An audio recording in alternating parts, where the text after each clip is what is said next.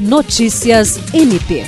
O Ministério Público do Estado do Acre iniciou a semana comemorando o Dia do Servidor Público, celebrado no dia 28 de outubro. Na manhã desta segunda-feira, 24, no edifício sede, na capital, bem como nas unidades ministeriais do interior do Estado, os integrantes do MPAC foram recebidos com um café da manhã.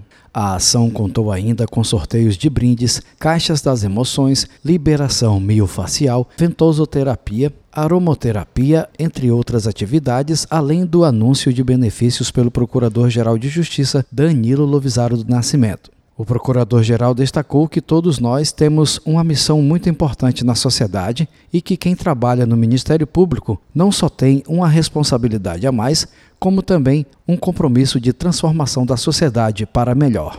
Jean Oliveira, para a Agência de Notícias do Ministério Público do Estado do Acre.